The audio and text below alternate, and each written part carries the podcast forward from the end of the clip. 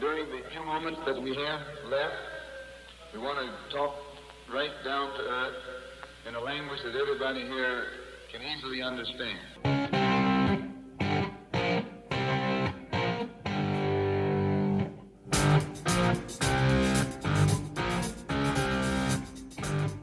Hola, ¿qué tal? Bienvenidos a este quinto episodio de la tercera temporada de Vertical. Después del parón por la fecha FIFA, en este episodio hablaremos de la actividad del primer fin de semana después del propio parón, de lo que pasó en Inglaterra, en España y por supuesto en la Bundesliga, en donde se dio uno de los mejores partidos que hoy por hoy el fútbol europeo, cuando menos a nivel doméstico nos puede regalar, ya que el pasado viernes en el Allianz Arena vivimos el Bayern Múnich ante Bayer Leverkusen, que terminó con marcador de Bayern 2, Bayer 2. Múnich terminó consiguiendo dos anotaciones y el Leverkusen terminó consiguiendo también dos anotaciones. Las del gigante de Baviera corrieron a cargo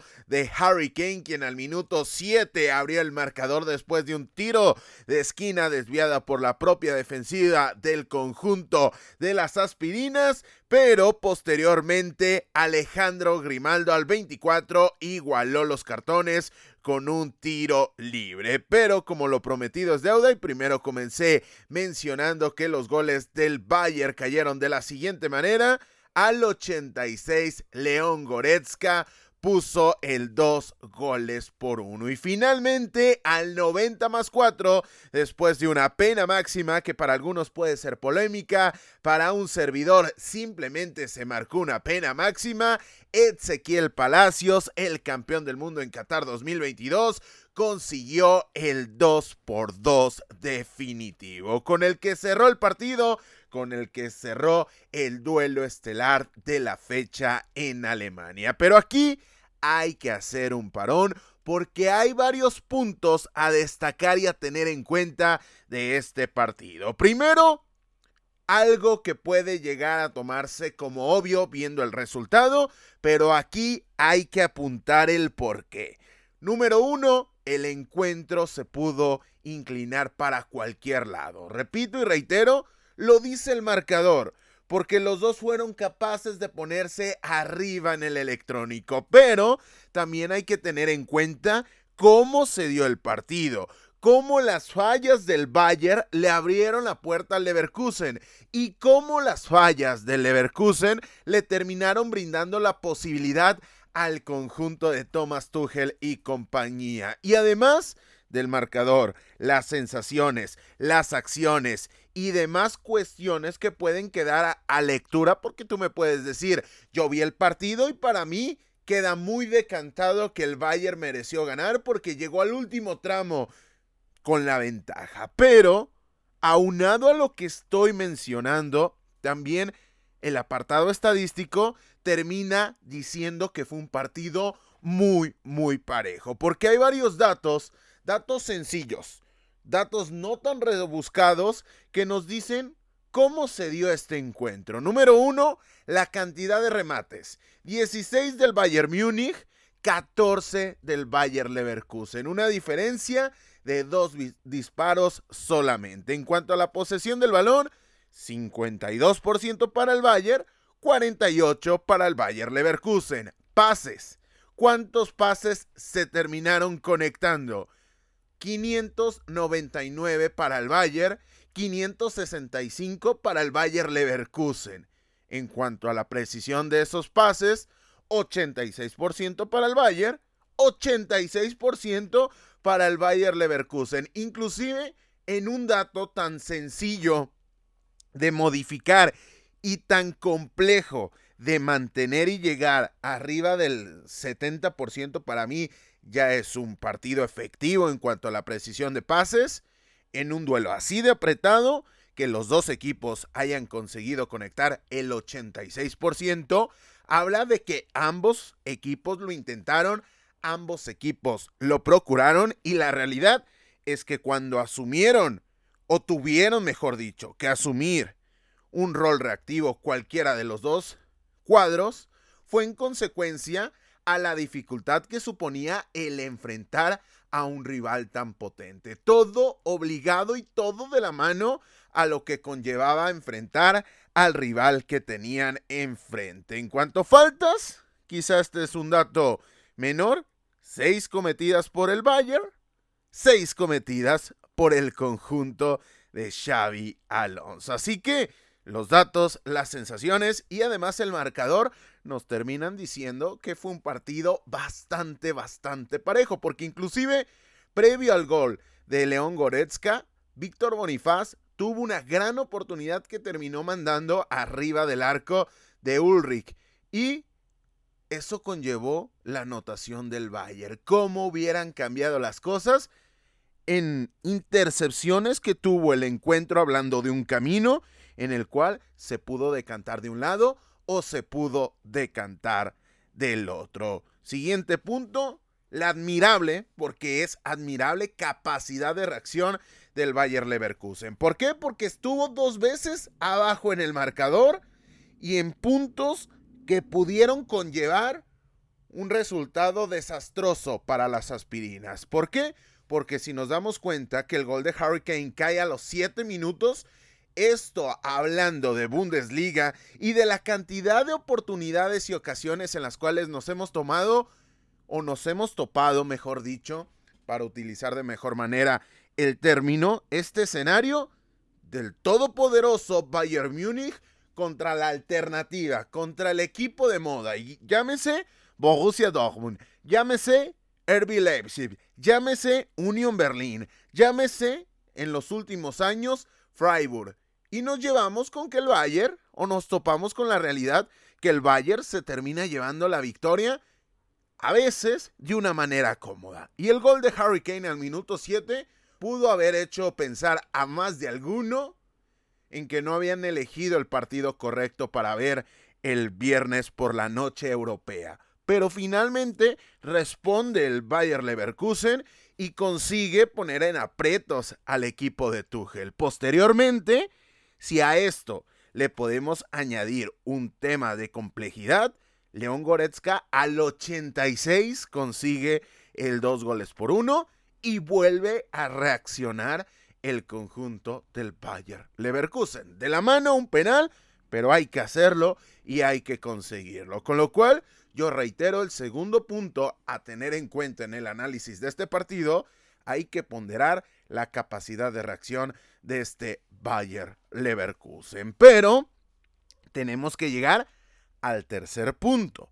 Y ese tercer punto es el factor Ulrich contra el factor Lucas Radetzky. ¿Y por qué quiero acentuar este tema? ¿Por qué lo quiero mencionar? Porque uno metió en el partido a su equipo y el otro le abrió la puerta al conjunto rival de meterse en el partido. Gol de tiro libre, tremenda anotación de Alejandro Grimaldo, tremenda anotación del ex del Benfica, del lateral español. Sin embargo, me parece que termina fallando la lectura del posicionamiento de la barrera de Ulrich y también el tema del lance. Se termina lanzando antes, cuando menos para opinión de un servidor.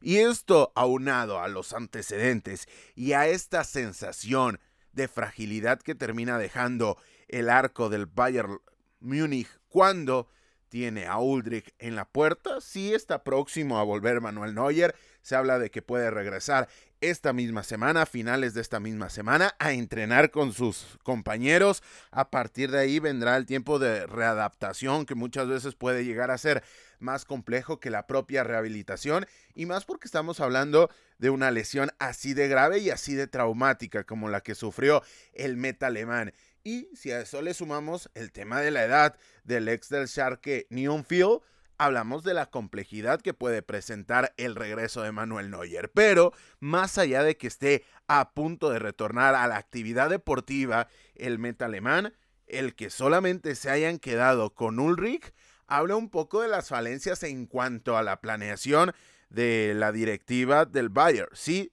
acaba de llegar el cancerbero israelita, sí, se termina cayendo el tema de Kepa Rizabalaga por la lesión de Thibaut Courtois, pero queda un tanto huérfano ese marco. Queda un tanto endeble y habrá quien me diga, bueno, pero el Bayern no ha perdido en este arranque de campaña.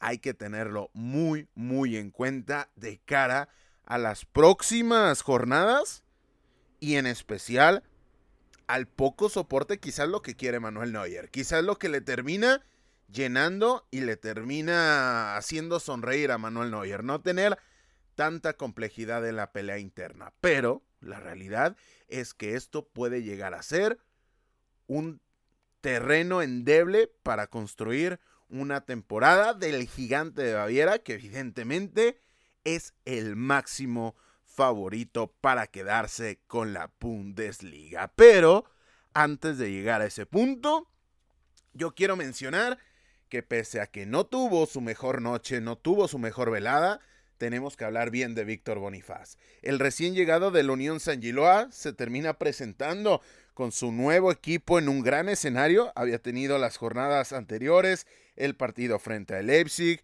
partidos que había dejado grandes sensaciones, pero ahora sí se termina metiendo en el territorio de los niños grandes.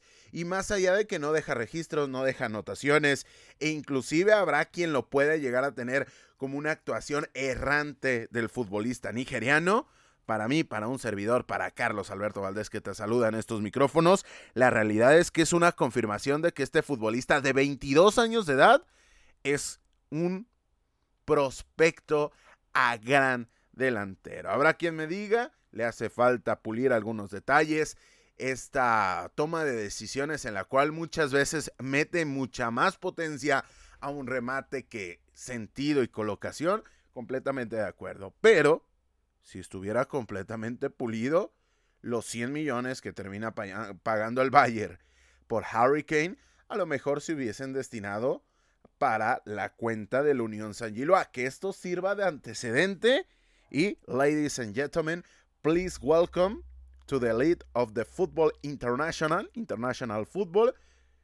Señoras y señores, déjenme presentarles a Víctor Boniface. Yo sé que tú que me estás escuchando sabes de sobra la carrera de Víctor Boniface, que tuvo un paso por el Bromby, a partir de ahí se va a la Unión Saint Gillois, deja grandes registros y grandes actuaciones con el conjunto belga, ha llegado al Bayer Leverkusen, pero la realidad es es que un tipo con esa potencia, con esa percha para competir en el mano a mano y en la potencia ante Dayodo Pamecano y compañía, y que tenga esa capacidad técnica, realmente es muy, muy destacado lo de Víctor Boniface. Por último, terminamos este análisis mencionando que si la gasolina, las rotaciones y la actividad le permite al cuadro de Xavi Alonso, competir, si la gasolina les permite y les llega, podemos estar hablando del máximo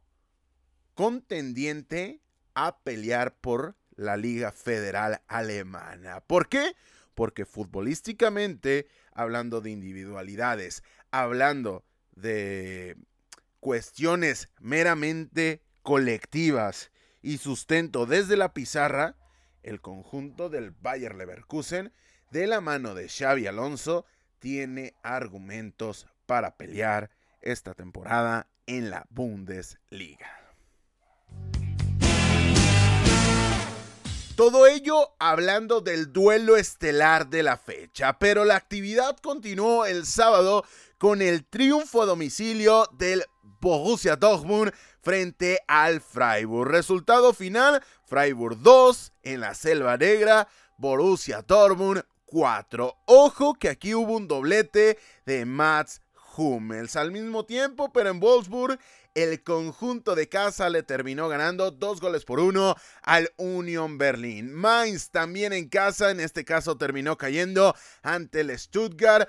1 a 3. El que sí ganó jugando de local fue el conjunto de Lerby Leipzig, quien terminó derrotando con anotaciones de Xavi Simmons, Luis Openda y compañía, tres goles por cero al cuadro del Alsburg. Del otro lado, el conjunto del Hoffenheim le ganó 1 a 3 al Colonia y finalmente la actividad del sábado en la liga alemana culminó con el Bochum 1, Eintracht Frankfurt 1. Ya para el domingo el Heidenheim terminó ganando, terminó consiguiendo su primera victoria a costa del Werder Bremen, cuatro goles contra dos. Seis anotaciones se terminaron dando en el primer partido del domingo en la Bundesliga. ¿Y qué creen? Seis anotaciones se terminaron dando en el segundo y último partido de la Bundesliga de este domingo porque el Darmstadt terminó igualando a tres goles frente al Borussia Mönchengladbach, con lo que terminada la fecha número 4 de la Liga Federal Alemana, la tabla de posiciones luce de la siguiente manera. El líder de momento es el Leverkusen, el Bayer Leverkusen, 10 unidades. Segundo, el Bayern Múnich, también 10 puntos, pero diferencia con respecto al Leverkusen de un gol abajo. Tercer lugar es para el RB Leipzig, 9 unidades. Cuarto lugar, el Stuttgart, 9 puntos. Quinto puesto, el Hoffenheim, también con 9 unidades. Sexto lugar para el Wolfsburg, que también tiene 9 puntos. Y saliendo de los que tienen 9 unidades, está el Borussia Dortmund, 8 puntos. Octavo lugar, el Union Berlin, 6 unidades, los mismos que el conjunto del Frankfurt, 6 puntos, y que el Freiburg, que también tiene 6 unidades y es el décimo clasificado. Más abajo vienen el Heineken, 4 unidades, el Werder Bremen, 3 puntos, el Bochum, 3 puntos, 3 unidades para el conjunto del Bochum. El Borussia Mönchengladbach solamente 2 puntos, no ha ganado 2 partidos empatados, 2 partidos perdidos, diferencia de menos 4. El Salzburg también tiene la misma cantidad de partidos igualados y perdidos, tiene solamente 2 puntos y en los puestos de momentáneo descenso está el conjunto del, Colonia que iría al puesto de la promoción tiene solamente un punto, el Darmstadt que también tiene solamente una unidad y el Mainz 05 que también tiene un solo punto. Estos dos últimos de manera momentánea en puestos de descenso directo. Dejamos atrás la Bundesliga y nos vamos directamente a Inglaterra porque se ha disputado gran parte de la jornada número 5 de la Premier League, misma que arrancó el sábado con el Wolverhampton 1, Liverpool 3. Genji Chan al minuto 7 puso arriba en el marcador después de una gran jugada del Wolverhampton al minuto 7, pero Posteriormente, al 55, es decir, el Liverpool se fue con la desventaja al descanso. Cody Gatpo igualó los cartones. Y por último, Andrew Robertson al 85 y Hugo Bueno al 90 más 5 terminaron sellando el 1-3 definitivo favorable para el conjunto de Jurgen Club. Posteriormente se repitió el resultado porque el West Ham United en en el London Stadium terminó cayendo a manos del campeón Manchester City, tres goles por uno. Hablando de este partido, James ward al minuto 36 puso arriba en el marcador a los Hammers, pero posteriormente Jeremy Doku al minuto 46, Bernardo Silva al 76 y Erling Holland al minuto 86, es decir, todos los goles de este partido se dieron con un 6 en el minuto.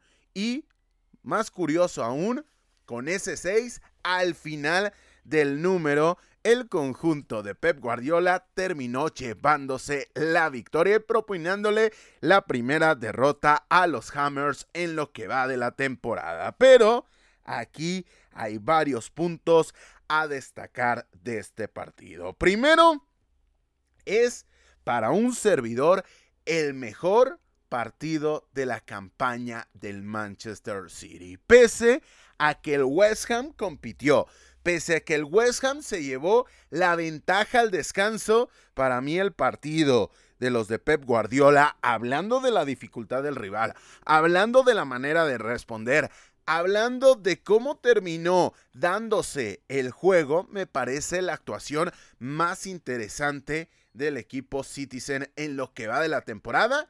Y uno a esta conversación, el tema de la Community Shield.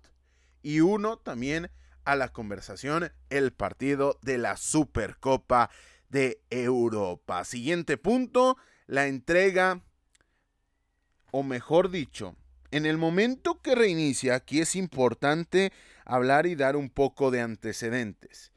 Se va al descanso el West Ham viéndose solvente en labor defensiva. Había generado al Manchester City. Erling Holland había tenido varias oportunidades. Alfonso Areola era la máxima figura en el terreno de juego en ese punto. Pero reinicia la segunda parte y el West Ham termina mandando después de sacar desde centro un balón largo que le termina entregando el esférico a merced al Manchester City. Y segundos más tarde, termina cayendo la anotación de Jeremy Doku después de un desborde por el costado izquierdo.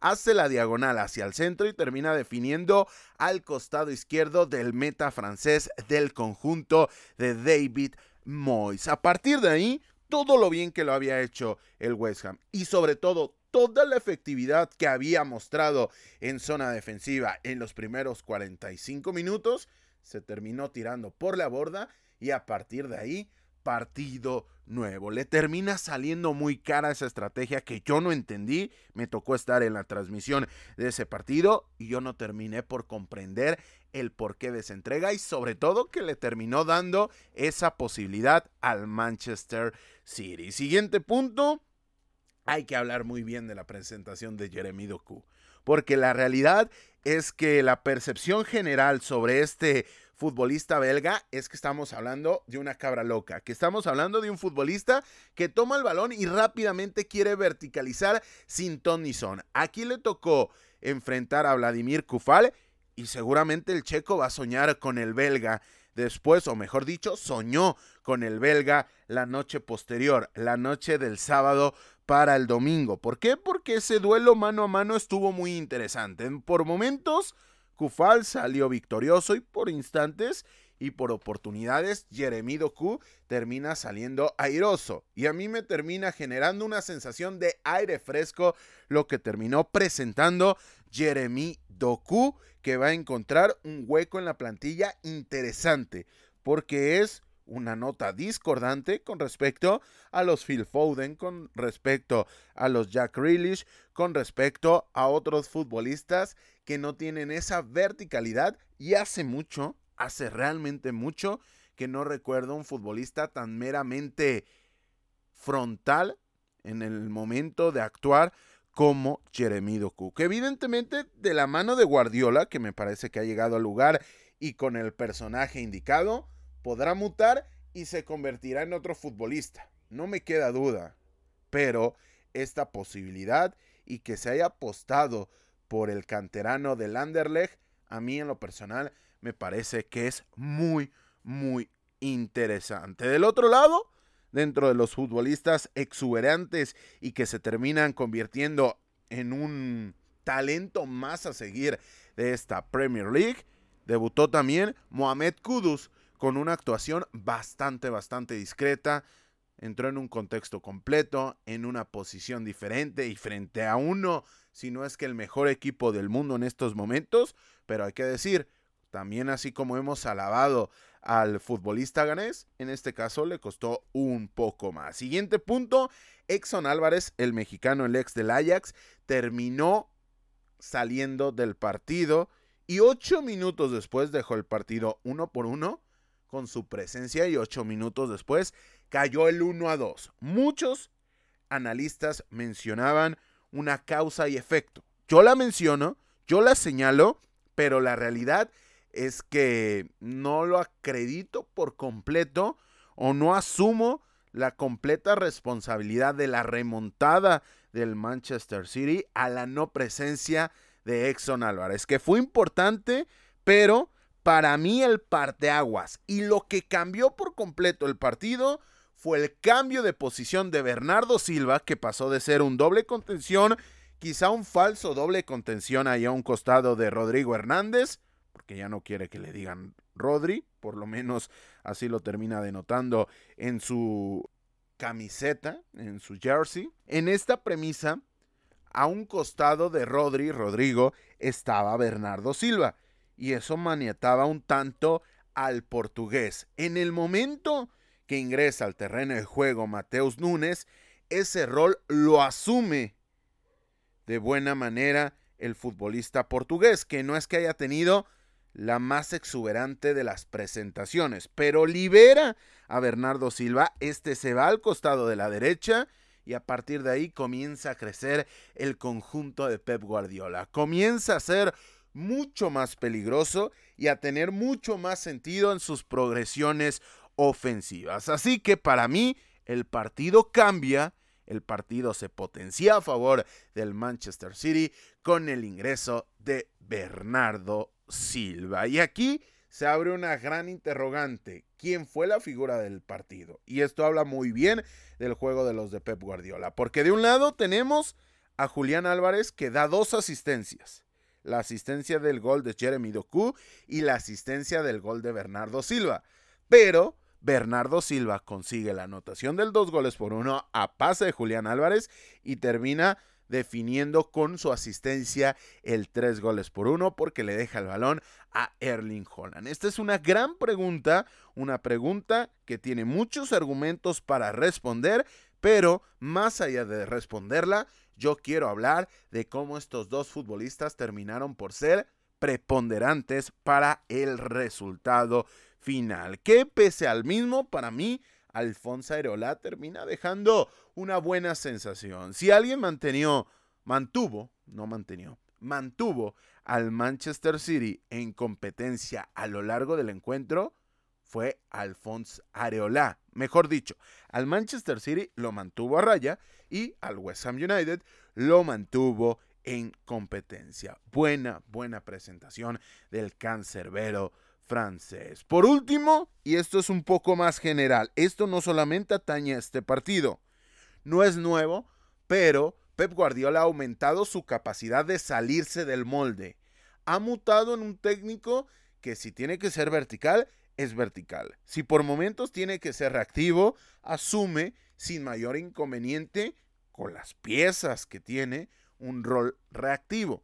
Pero aquí lo que quiero hablar y quiero señalar, repito, no estoy descubriendo un nuevo elemento de la, de la tabla de elementos. Aquí lo que quiero señalar es que este equipo puede jugar 4-2-3-1, así como puede terminar jugando 4-3-3. Y dentro de la dirección técnica, muchas veces se escuchan voces recalcitrantes y muy, muy cuadradas asumiendo que la única formación, el único sistema táctico que es viable utilizar es el 4-3-3. Y se utiliza como bandera y como principal ejemplo al Manchester City de Pep Guardiola o al Barcelona o inclusive al Bayern, que me parece, habría que checarlo de manera puntual, pero que en este fue en este conjunto el gigante de Baviera fue el equipo en el cual menos utilizó esa formación. Pero a mí me habla bien de que el principal abanderado de este sistema, cuando menos ante el gran público, tenga esa capacidad de jugar, de tener cintura y tomar la decisión que más le conviene a su equipo. Habría que señalarlo, había que mencionarlo y Pep Guardiola terminó venciendo al West Ham United que, hablando del contexto de esta campaña, y por lo que había presentado el equipo de David Moyes, estamos hablando de grandes palabras. Al mismo tiempo, pero en la ciudad de Manchester, en Old Trafford, el conjunto de Eric Ten Hag terminó cayendo 1 a 3, mismo marcador con el cual ganó su acérrimo rival, sus dos acérrimos rivales. De hecho, tanto los de Anfield como los de Etihad los dos fuera de casa. El Manchester United cayó 1 a 3 frente al Brighton and Hove Albion, que se puso arriba en el marcador con Danny Welbeck al minuto 20. Posteriormente duplicó la ventaja al 53 con anotación de Pascal Gross después de 30 pases consecutivos. Una circulación que comenzó con el cancerbero, fue progresando, fue descendiendo, volvió a progresar y finalmente Pascal Gross puso el 2 goles por cero. Finalmente para los Eagles, Joao Pedro al 71 puso el 3 por 0 momentáneo porque Hannibal Mekbri al 73 puso el 3 a 1, 1-3 definitivo en Old Trafford. Como definitivo también fue el triunfo del Tottenham, quien fue capaz de darle la vuelta en el añadido al Sheffield United. Sí me van a decir que el Sheffield es una de las peores plantillas, completamente de acuerdo, pero el conjunto de Ange Postecoglou termina demostrando una tremenda capacidad de respuesta. ¿Por qué? Porque al 90 más 8 con anotación de Richarlison igualaron el marcador que perdían desde el 73 por la anotación de Gustavo Hammer y finalmente Dejan Kulusevski al 90 más 10 le dio el triunfo al conjunto de los Spurs. Regresamos a los 1-3 y cambiamos los factores porque el Aston Villa también remontó y el conjunto de Unai Emery le ganó 3 a 1 en Villa Park al Crystal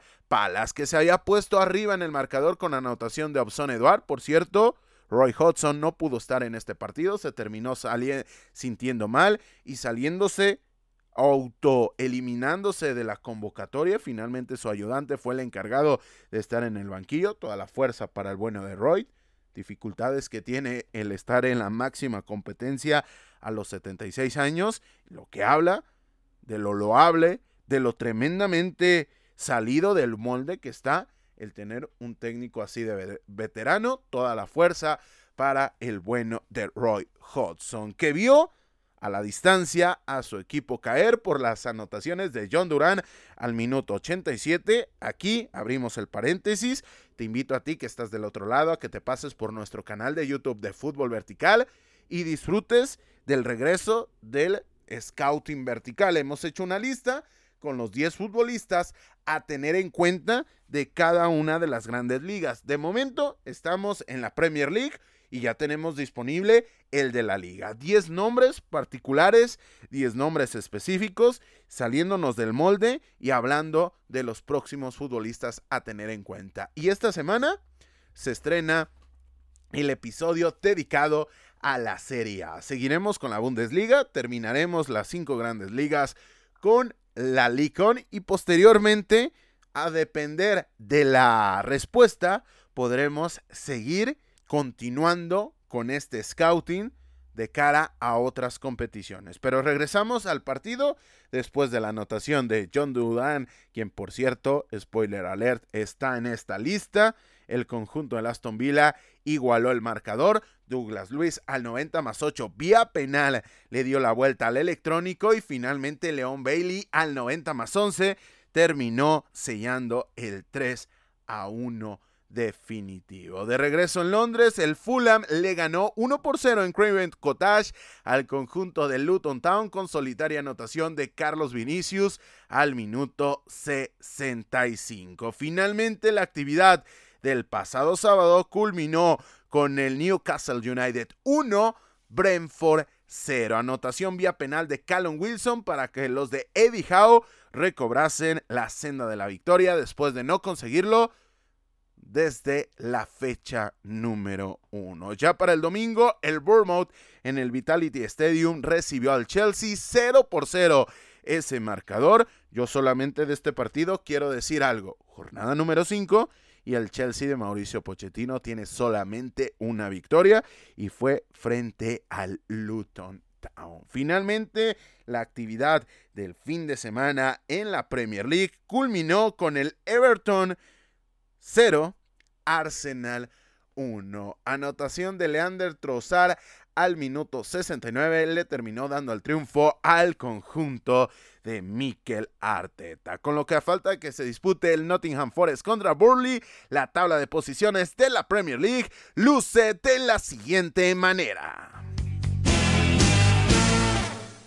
El líder, gracias al pleno de victorias, es el Manchester City. 15 unidades después de 5 partidos disputados. Le sigue el Tottenham Hotspur, 13 puntos, 4 victorias, un empate para los Spurs y tienen la segunda posición. Tercero es el Liverpool, 13 puntos. Cuarto el Arsenal, también 13 unidades. Quinto el Brighton and Hove Albion, tiene 12 puntos. Solamente la caída ante el West Ham le priva de la posibilidad de estar igualado con el Manchester City. Más abajo viene el West Ham, 10 unidades después de sufrir su primera derrota de la campaña. Séptimo lugar, el conjunto del Aston Villa, 9 puntos. Octavo puesto, el Crystal Palace, 7 unidades. Noveno lugar es el Fulham, 7 puntos. Décimo puesto, otro equipo de Londres, el Brentford, 6 unidades. Newcastle ya tiene 6 puntos, los mismos que el Nottingham Forest y el Manchester United, que son décimo segundo y décimo tercero respectivamente. Décimo cuarto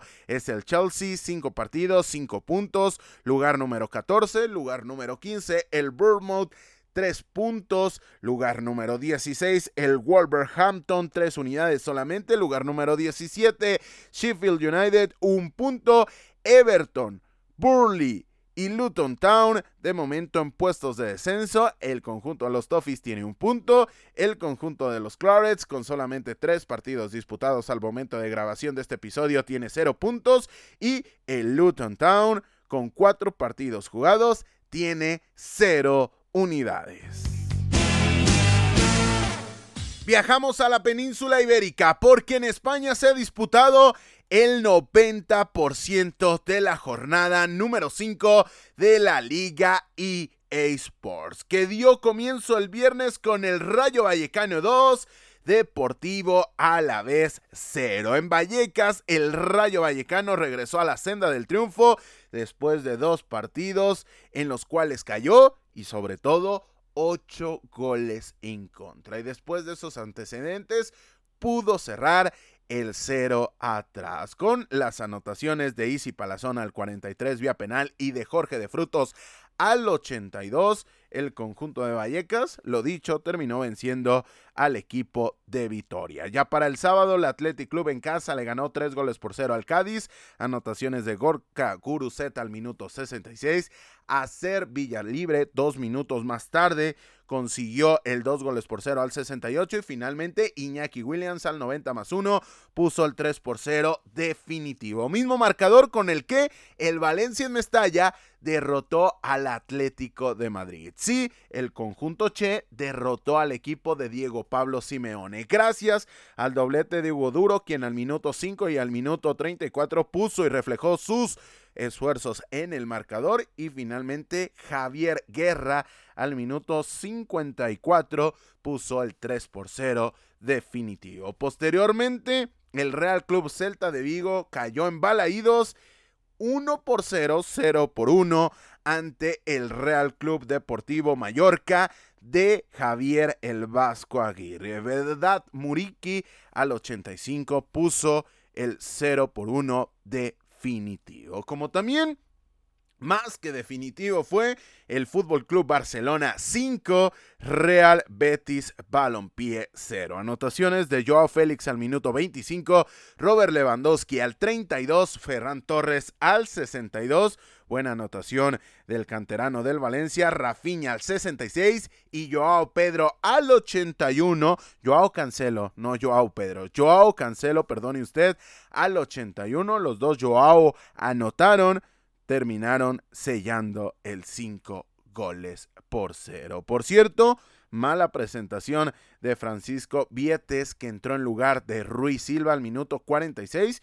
Daba la sensación que por momentos, ojo, no quiero quitarle mérito alguno al Barcelona, pero daba la sensación de que tiro a puerta se podía convertir en gol a favor del Barcelona más temprano que tarde. Sí tuvo una buena tajada en los últimos instantes a un disparo potente abajo, pero a mí la realidad es que la presentación de Vietes me pareció cuando menos cuestionable en Montjuic. Ya para el domingo, el Getafe le ganó 3 a 2 al Club Atlético Osasuna gracias a las anotaciones de Stefan Mitrovic al minuto 36, José Ángel Carmona al 51 y finalmente Nimanja Maximovic al 86 cerró las anotaciones del conjunto azulón. Entre medias, Iker Muñoz al 45 y ante Budimir al 57 habían acercado, mejor dicho, habían igualado los cartones favorable para el conjunto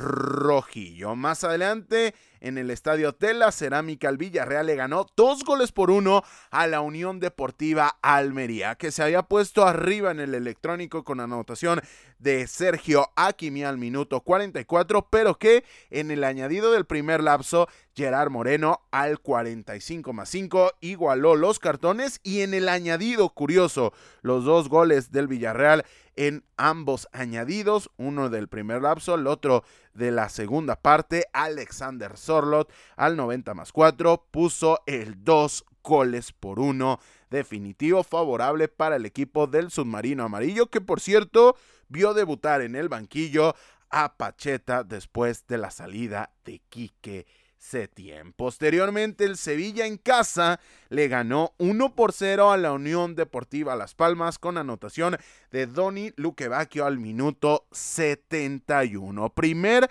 triunfo de la campaña para el conjunto del Sevilla. Esto es muy, muy importante. Hay que recordar, tiene el partido pendiente ante el Atlético de Madrid, pero había comenzado con tres derrotas de manera consecutiva el equipo de José Luis Mendilíbar. Finalmente, la actividad del fin de semana en la Liga EA Sports terminó con el Real Madrid 2, Real Sociedad 1. Se puso arriba en el marcador el conjunto de Imanol Alguacil, que va a regresar a media semana a la UEFA Champions League con anotación de Ander Barrenetxe al minuto 5, pero posteriormente Federico Valverde al 46 y José Lu, sí, el cuestionado, ninguneado y pocas veces ponderado, José Lu puso el dos goles por uno definitivo. En un partido en el cual hay que apuntar rápidamente varios factores. Número uno,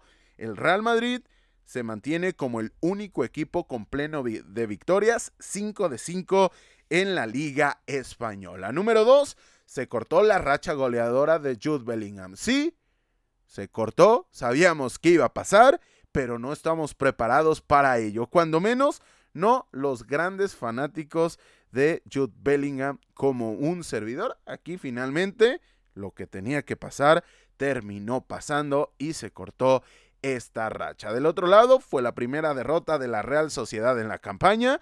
Hay que recordar, comenzó con tres partidos igualados, uno por uno. Los tres ganó la jornada anterior y ahora terminó cayendo en el Santiago Bernabéu. Siguiente y último punto, solamente quedan tres invictos para que se entienda la dificultad que tiene en estos momentos la Liga Española. Real Madrid, Barcelona y Girona. Ojo, hay trampa porque el conjunto rojiblanco todavía tiene que disputar su partido de esta fecha. Con lo que a falta de que se dispute el Granada contra Girona, la tabla de posiciones de la liga luce de la siguiente manera. El líder es el Real Madrid, 15 unidades. Le sigue el Fútbol Club Barcelona, 13 puntos, no ha perdido el equipo de Xavi Hernández. Tercer puesto es para el Athletic Club, 10 puntos, los mismos que el Girona. Ojo, hay que recordar que tiene el partido de esta jornada pendiente todavía y es contra el Granada. Quinto puesto el Valencia, 9 puntos. Yo lo había puesto en descenso y el Valencia ya está a 31 unidades de lavarse las manos y olvidarse de ese tema a falta de 33 jornadas. Falta un mundo, pero vaya, vaya arranque del conjunto de Rubén Baraja. Sexto puesto, Rayo Vallecano, nueve puntos. Séptimo lugar, el Atlético Madrid, partido pendiente ante el Sevilla. Octavo lugar, el Cádiz, siete unidades. Noveno puesto es el Getafe, también siete puntos, los mismos que el Betis, siete unidades. Le ha tocado un arranque bastante complejo para el Betis en cuanto a la dificultad de los rivales. Tiene siete puntos, octavo, eh, décimo lugar, mejor dicho, no me parece para nada despreciable teniendo en cuenta que ya enfrentó al Real Madrid, teniendo en cuenta que ya enfrentó al Atlético y que también ya enfrentó al Fútbol Club Barcelona. Lugar número 11, Real Sociedad 6 unidades, lugar número 12, Osasuna 6 puntos, los mismos que el Villarreal y también los mismos que el Alavés, que son lugar número 13 y 14 respectivamente. Más abajo viene el Alavés Mejor dicho, más abajo del Alavés está el Real Club Deportivo Mallorca, 5 unidades. Finalmente terminamos la tabla con el Celta de Vigo, 4 puntos, lugar número 16. El Sevilla, 3 unidades, partido pendiente, lugar número 17 en estos momentos, fuera de los puestos de descenso. Y de manera momentánea en la zona roja están el Granada, 3 puntos, la Unión Deportiva Las Palmas, 2 unidades y el Almería un punto último lugar. Estos dos conjuntos, estos dos últimos, Unión Deportiva Almería y Unión Deportiva Las Palmas, son los dos únicos conjuntos que de momento no han ganado en la campaña de la liga. Después de haber repasado los resultados en Alemania, Inglaterra y España, ha llegado el momento de las noticias breves de la semana.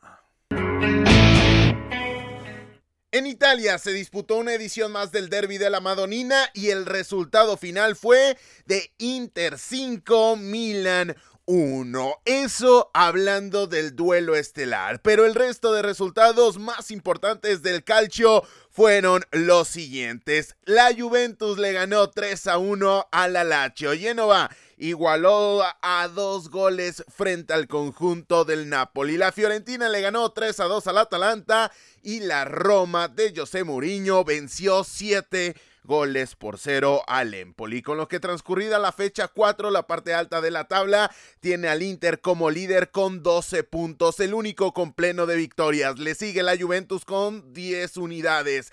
Tercero es el Milan con 9, mientras que Leche con 8 y Napoli con 7 unidades cierran los primeros 5 puestos de la clasificación.